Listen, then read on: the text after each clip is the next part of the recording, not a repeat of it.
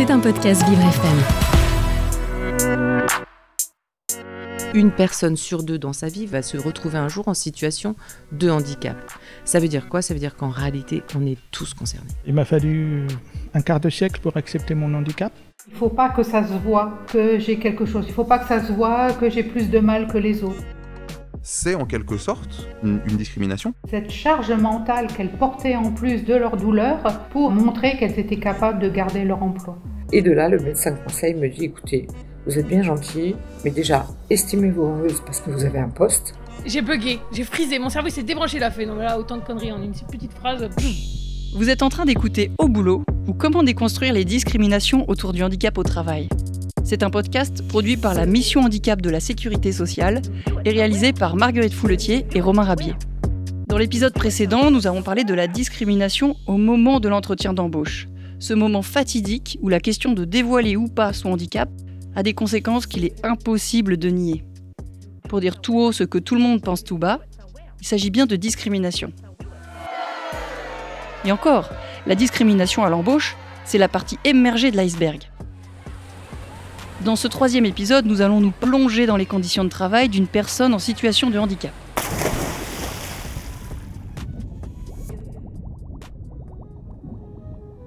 D'après vous, pourquoi l'aménagement d'un poste peut-il être source de discrimination? Petit a, parce qu'il est parfois difficile d'accepter son handicap. Petit b, parce qu'il est parfois difficile de savoir de quoi on a besoin.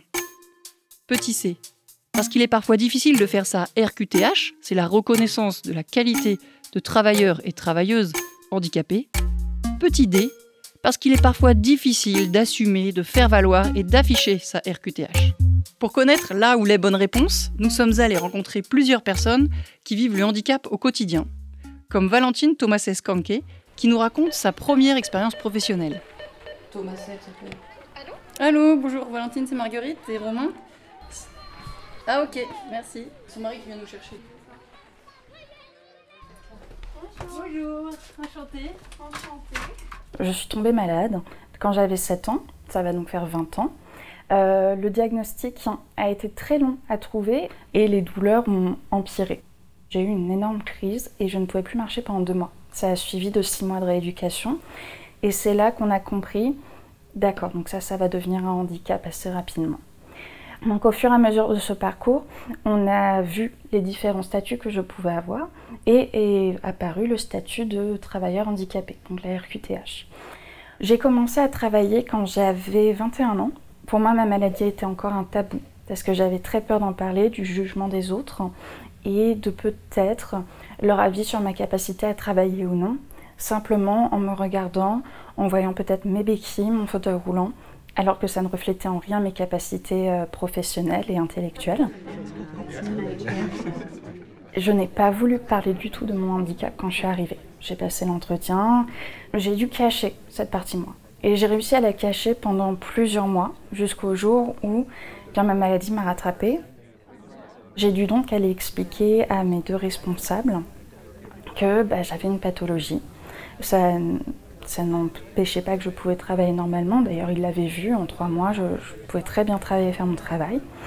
Sauf que, eh bien oui, il y a des jours où j'ai besoin de rester assise, où je vais venir en béquille.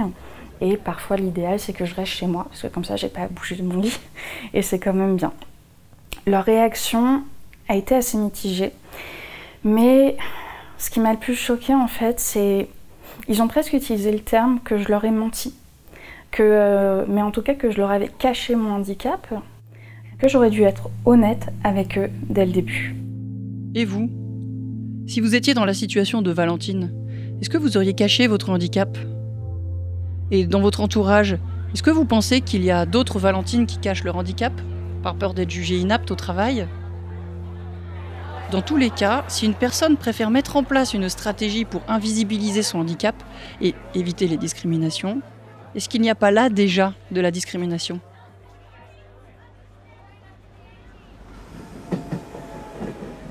Nous sommes allés à l'Université de Strasbourg pour rencontrer trois spécialistes en psychologie sociale qui travaillent notamment sur le handicap et les relations intergroupes dans le laboratoire de psychologie des cognitions. Je m'autorise une petite parenthèse. Si vous pensez que ces trois spécialistes sont des hommes, vous êtes sûrement en plein biais d'accessibilité dont on parle dans le deuxième épisode. Je suis Odile Romer, je suis enseignant-chercheur en psychologie sociale.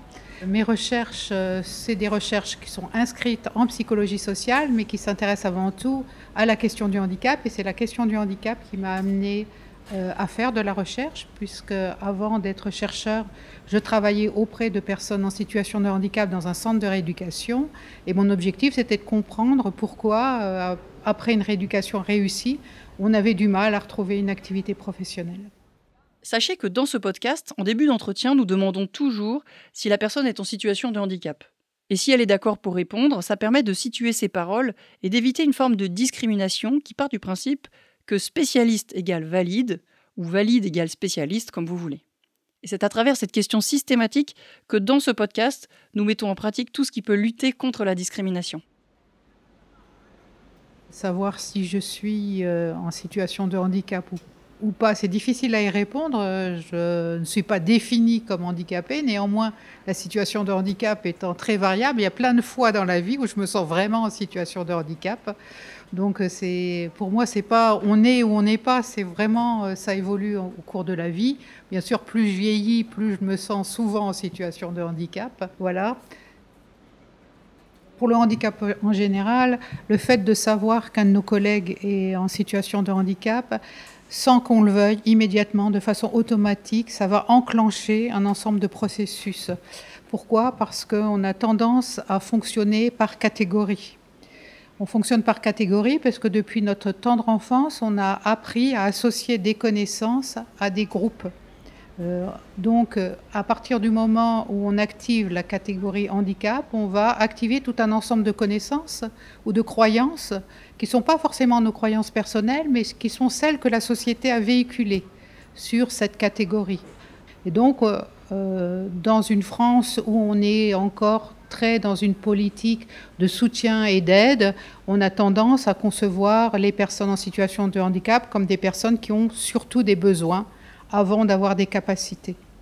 Ce bain euh, culturel dans lequel on est, les personnes en situation de handicap, elles sont exactement dans le même bain. Donc, ce que nos travaux montrent, c'est qu'elles développent la même image d'elles-mêmes, elles peuvent développer la même image d'elles-mêmes que les personnes sans handicap ont des personnes handicapées. En plus de ces travaux de recherche, Odile Romer a notamment dirigé des thèses sur la question du handicap et de la perception du handicap.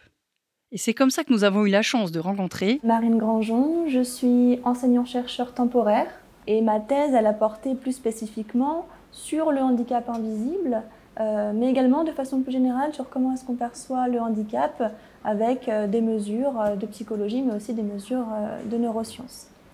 Et est-ce que je me définis en situation de handicap? Parfois, je suis en situation de handicap. Par exemple, en ce moment, je suis dans mon premier trimestre de grossesse et pour être honnête, euh, je sens que dans mon activité quotidienne, euh, je ne peux pas tout faire comme avant. C'est vrai que pour le handicap invisible, il y a un enjeu bien spécifique, euh, c'est que la personne doit révéler ou pas son handicap.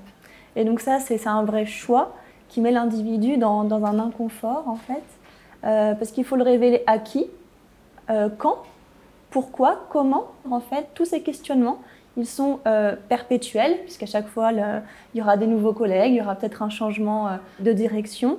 Et donc, c'est perpétuel et ça engendre un sentiment d'inconfort et de mal-être chez ces individus. Et donc, je m'appelle Camille Sanré, je suis enseignante chercheuse en psychologie sociale à l'Université de Strasbourg. Moi, dans mes recherches, en fait, je m'intéresse à la perception des groupes minoritaires et notamment aux mécanismes qui vont expliquer la stigmatisation des personnes en situation de handicap, avec un intérêt un peu plus poussé pour les troubles psychiques. Et moi, à titre personnel, je suis en situation de handicap et je, pense que je suis handicapée, même euh, effectivement plus largement. Et vu que c'est un peu le sujet euh, de façon invisible, quand on me croise, on ne peut pas deviner que je suis en situation de handicap. Et euh, pour montrer aussi que le handicap invisible, c'est pas que les troubles psychiques, de façon psychique et de façon moteur. voilà.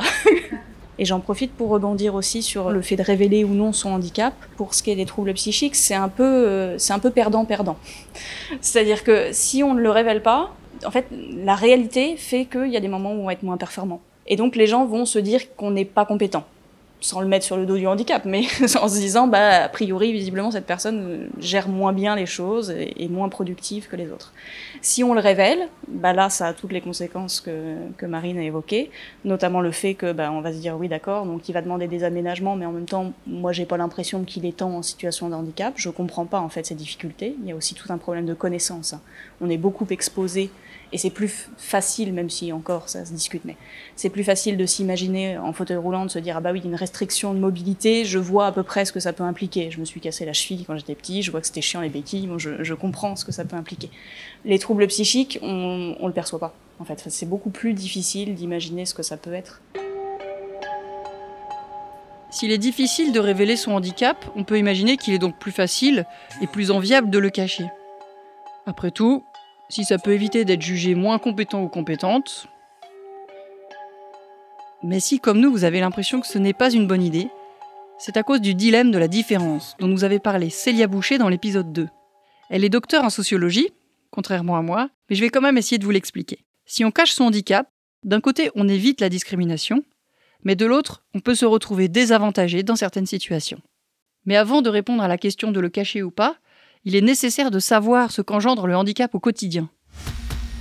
Et il nous semble qu'il y a trois surcharges ou surtravail. Le premier, c'est le handicap en lui-même, qui va par exemple impacter le simple fait de venir au bureau, comme nous le raconte Arthur Omoite. Moi, pour me rendre au travail le matin, ça va être euh, un parcours un petit peu plus compliqué que pour monsieur tout le monde. Parce que je vais sortir de chez moi, il faut que je fasse travailler mon chien. Viens de mettre dedans. Et bien.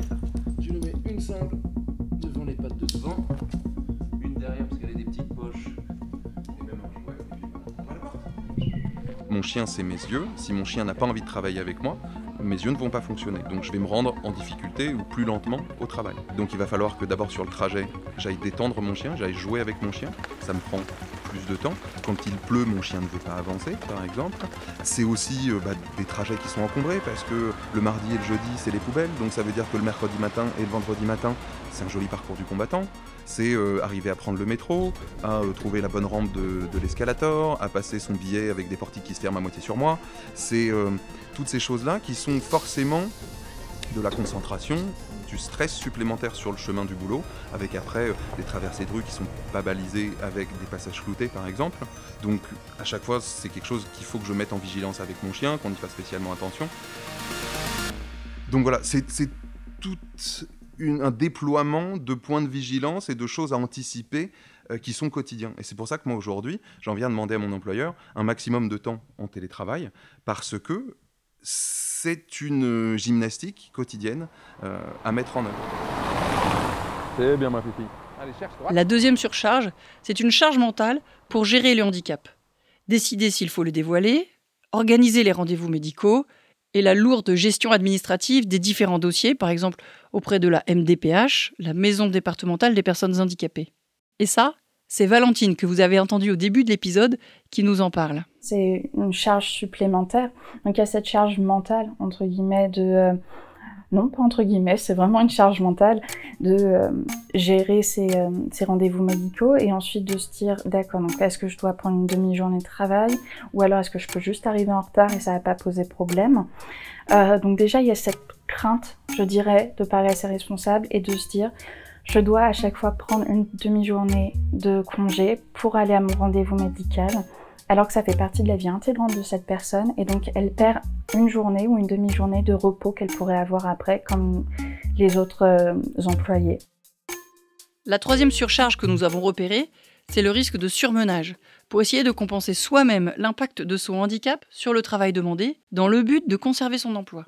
Et là, c'est Damien Caillot qui nous l'explique. La personne en situation de handicap euh, a souvent eu un parcours euh, souvent plus difficile euh, parce que trouver un emploi, c'est pas simple. Quand la personne arrive, elle se dit mais moi, ce que je veux, c'est non seulement pas montrer que je suis en situation de handicap, c'est-à-dire faire en, faire en sorte peut-être même de mettre en place une espèce de stratégie d'évitement, c'est-à-dire de, dire mais je vais passer plus de temps, je vais, je vais, je vais faire en sorte d'être au niveau des autres, voire même peut-être même un peu au-dessus des autres ou autres, mais ça va demander un tel effort qu'on va rentrer dans un, autre domaine, c'est-à-dire euh, augmenter la fatigabilité et surtout d'arriver parfois à des situations surhandicapantes. Et là, en l'occurrence, dans l'entreprise, sur la situation handicapante, on n'a pas ou peu de moyens de corriger, parce que comme, euh, comme vous le savez, on n'est pas médecin, enfin je veux dire, on ne peut pas à un moment donné, euh, si j'avais une baguette magique, égoïstement déjà je l'utiliserais pour moi, puis après je la prêterais, je la prêterais bien volontiers à, l'ensemble de la planète. Donc sur la situation handicapante, on n'a malheureusement pas ou peu de moyens. En revanche, on a un moyen, c'est d'éviter les situations surhandicapantes. Pour éviter une situation surhandicapante, j'aimerais vous poser la question suivante. Que vous soyez concerné ou pas, d'après vous, jusqu'où une personne doit-elle s'adapter à l'emploi et à partir de quand est-ce l'emploi qui doit s'adapter? Parce que ajuster le travail pour éviter une situation surhandicapante, et donc une situation de discrimination, eh bien ça s'appelle l'aménagement de poste. Et c'est écrit dans la loi, dans l'article L 5213-6 du Code du travail. Cet article prévoit le reclassement ou l'aménagement du poste de travail en fonction de l'état de santé des salariés. Et au nom du droit de la non-discrimination, c'est bien une obligation d'aménagement raisonnable à destination des travailleurs et travailleuses en situation de handicap. Il est même précisé, entre guillemets, que le refus de prendre ces mesures peut être constitutif d'une discrimination. Il y a un processus d'intégration de n'importe quel employé, euh, avoir une adresse email, savoir où est-ce qu'on bosse, dans quel bureau, etc. Euh, maintenant, quand il y a une personne en situation de handicap qui va rejoindre l'entreprise, il y a euh, un travail supplémentaire qui est à ouvrir sur l'aspect de comment est-ce que nous, société, on va pouvoir faire en sorte de travailler avec toi dans les meilleures conditions possibles. À savoir, est-ce que le bureau est fonctionnellement accessible? Est-ce que tu vas pouvoir te servir numériquement de tout ou partie de nos outils? Et toutes ces questions-là, elles doivent être traitées en amont euh, dans la discussion avec l'employé lui-même. Pour l'employeur, c'est vraiment, à mon avis, la posture dans laquelle il faut se mettre. Aidez-nous à vous aider, en fait. À mon sens, il peut y avoir aussi des personnes qui peuvent être facilitantes, type d'autres personnes en situation de handicap, qui vont aider la personne qui intègre l'entreprise en situation de handicap à pouvoir accoucher sereinement de ces besoins-là, sans avoir peur euh, du regard de l'employeur. Donc ces trucs-là, il faut en parler. Moi, quand je suis rentré dans l'entreprise, le micro-ondes, on l'a changé pour que je puisse m'en servir en autonomie. Je trouve qu'il faudrait, mon chien étant vieillissant et les escaliers euh, dangereux en colimaçon, en bois, avec des marches assez difficiles, donc je pense qu'il faudrait activement réfléchir à ce que j'ai maintenant un bureau plutôt au rez-de-chaussée. Je ne peux pas utiliser l'imprimante, mais j'ai vu avec des collègues pour qu'ils puissent imprimer pour moi. Et, le travail d'adaptation, il se fait tous les jours. Et, régulièrement, je répète gentiment à mes collègues, est-ce que vous voulez bien penser à fermer la porte de la cuisine quand vous sortez? Parce que si elle reste entrebâillée, moi je vais me la manger dans l'épaule ou dans le nez quand je vais passer. Et, ils le font en général. Ou parfois ils y pensent pas, mais moi je fais gaffe et je sais qu'aussi quand j'arrive à proximité de cette pièce-là qui est au rez-de-chaussée, euh, j'arrive pas comme un bourrin. Et vous? Est-ce que comme Arthur, vous parlez facilement de votre handicap? Est-ce que vous avez mis du temps avant de vous lancer dans votre RQTH Et si vous êtes valide, que vous soyez collègue ou plus haut placé, est-ce que vous pensez que vous êtes à l'écoute et qu'on peut facilement venir vous parler? Parce que si ce statut permet d'aménager le poste de travail et donc de faciliter le travail avec les handicaps, qu'est-ce qui freine le fait d'entreprendre cette démarche? C'est pour répondre à cette question que nous avons rencontré Céline Butin, spécialiste de la communication qui a travaillé dans le domaine des ressources humaines et du management, avec une approche neurocognitive et comportementale.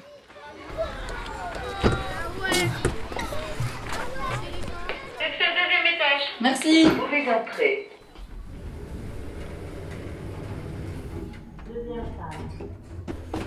Bonjour, bonjour. bonjour. Je, je fais pas la bise, je préfère euh, bonjour.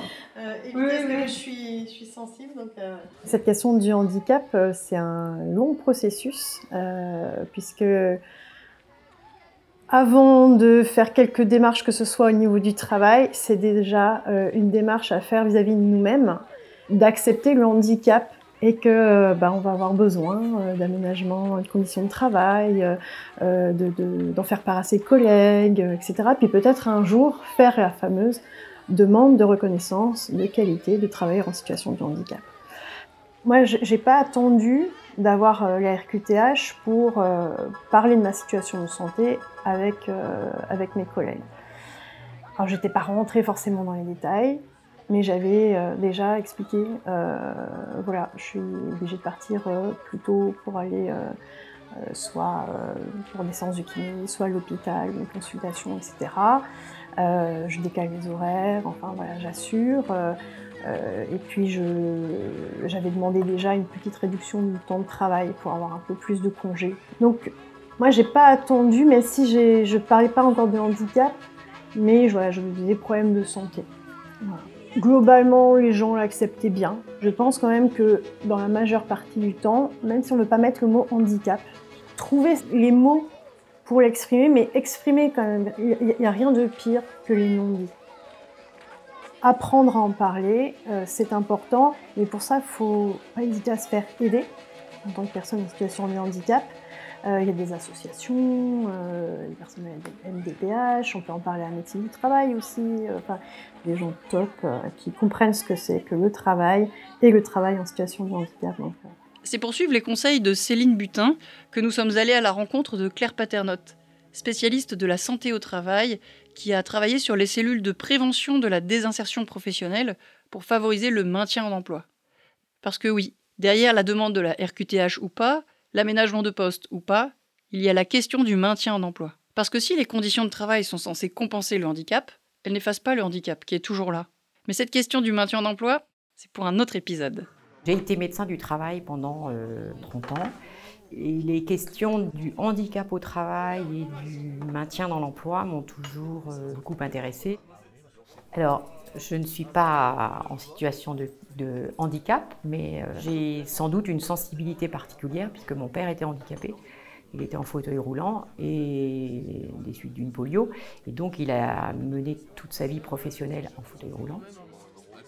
Quand euh, on voit un salarié euh, qui rencontre des difficultés de santé ou on, sait qu'il va falloir mettre en place des dispositifs spécifiques et qu'on va avoir besoin de mobiliser de la GFIP, par exemple, souvent le salarié peut être réticent de faire cette demande, de remplir ce dossier qui est extrêmement euh, lourd. Moi, personnellement, je disais, bah, écoutez, moi, je n'appelle pas ça reconnaissance du handicap, j'appelle ça perte d'état de santé. Et là, effectivement, perte d'état de santé, il y avait un écho chez les gens. Et après, on demande par exemple aux ergonomes de venir faire une étude détaillée du poste de travail, de l'aménagement matériel, mais aussi organisationnel, pour voir de quelles euh, aides ou compensations euh, le salarié aurait besoin. À chaque fois, on dit RQTH, RQTH, mais en vrai, c'est bénéficiaire de l'obligation d'emploi. Il y a des gens, des fois, ils n'ont pas d'RQTH, mais ils ont une invalidité, ils ont... et ils font aussi partie des bénéficiaires de l'obligation d'emploi. Du coup, les entreprises peuvent, obtenir des cofinancements. Moi, je suis Aurélie Raimondo, ergonome. Euh, ergonome avec une spécialité sur le handicap parce que en fait j'ai toujours trouvé qu'il n'y avait pas grand chose ou en tout cas pas assez de choses qui étaient faites pour les personnes qui étaient en situation de handicap. Et est-ce que vous êtes en situation de Ah oui, alors non, non, non, je ne suis pas, euh, je ne suis pas en situation de handicap. D'ailleurs, ça interpelle euh, assez souvent les gens. Je travaille dans un service de santé au travail et donc je n'interviens qu'à la demande du médecin du travail. Moi, je pose beaucoup de questions. Des fois, ça perturbe un petit peu les salariés puisqu'on fait très peu d'observations. Mais en même temps, on sait aussi que sur une phase d'observation, peut-être de deux heures, euh, le temps que la personne se mette en confiance, qu'elle se sente rassurée, etc., euh, le collectif de travail, c'est qui, c'est quoi, elle vient faire quoi? Enfin voilà, on sait que les gens ne sont pas naturels.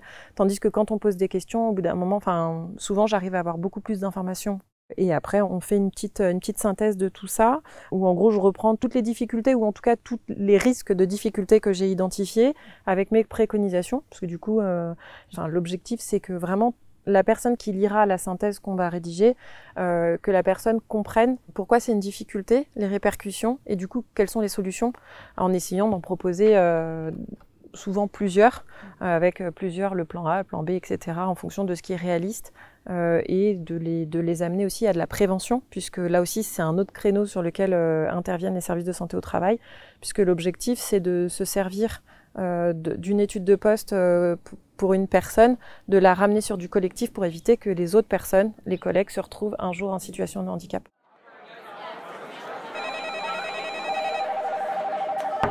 Tout de suite, en fait, quand je suis arrivée, la première chose, parce que le premier jour, c'était Valentine, t'as besoin de quoi dans ton bureau?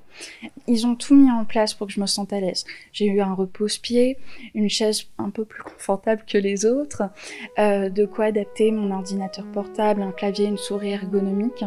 Vraiment, j'ai eu énormément de chance dans cette entreprise.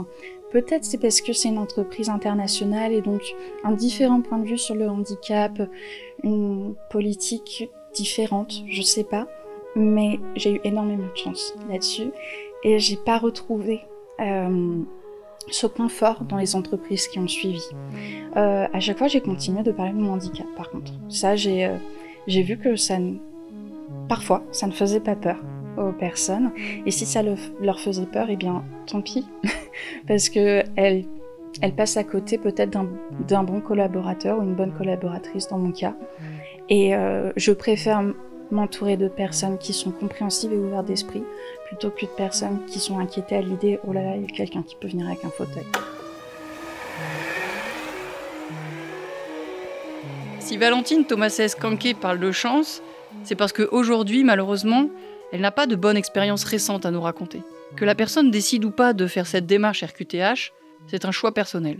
En revanche, ce qui concerne l'entreprise et nous toutes et tous qui écoutons cet épisode, c'est la question des besoins de la personne au travail. Parce que c'est plus facile à comprendre que j'ai une maladie qui répond au doux nom barbare de spondylarthrite ankylosante. Du coup, nous sommes retournés voir Céline Butin pour savoir de quoi elle, elle avait besoin. C'est une excellente question, mais alors excellente, effectivement. Personnellement, je pense que préciser quel handicap c'est ou quelle maladie n'est pas forcément une bonne idée.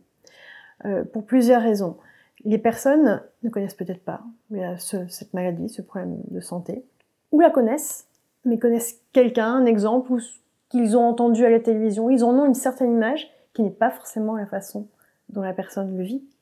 Et puis c'est vrai qu'il y a une question d'intrusivité dans l'intimité de la personne, qui n'a pas forcément envie euh, d'en parler, qui parfois se sent contrainte d'en parler. Donc ça c'est important de dire aux personnes qui handicap, vous n'êtes pas obligé de sortir votre euh, dossier médical à chaque fois. Et ce que la personne a besoin de savoir, c'est pas tant le dossier médical, mais quelles sont justement les conditions de travail, d'échange, d'interaction à mettre en place pour que euh, les deux personnes, je dis bien les deux personnes, soient le plus à l'aise possible. Parce qu'effectivement, on parle toujours des conditions de travail de la personne en situation de handicap, mais il y a aussi l'autre. Si vous revenez en arrière, quand Céline Butin prend la parole, elle n'explique pas son handicap. Et ce n'est pas parce qu'on l'a coupé au montage, c'est parce qu'on ne lui a pas demandé. Comme ça n'avait aucun impact sur l'enregistrement de notre épisode, nous n'avions pas besoin d'avoir cette information. Je n'ai pas besoin d'expliquer ma situation de santé pour qu'on puisse travailler ensemble dans la durée de façon efficace et sereine euh, pour vous comme, euh, comme pour moi. Bon, vous avez de quoi noter?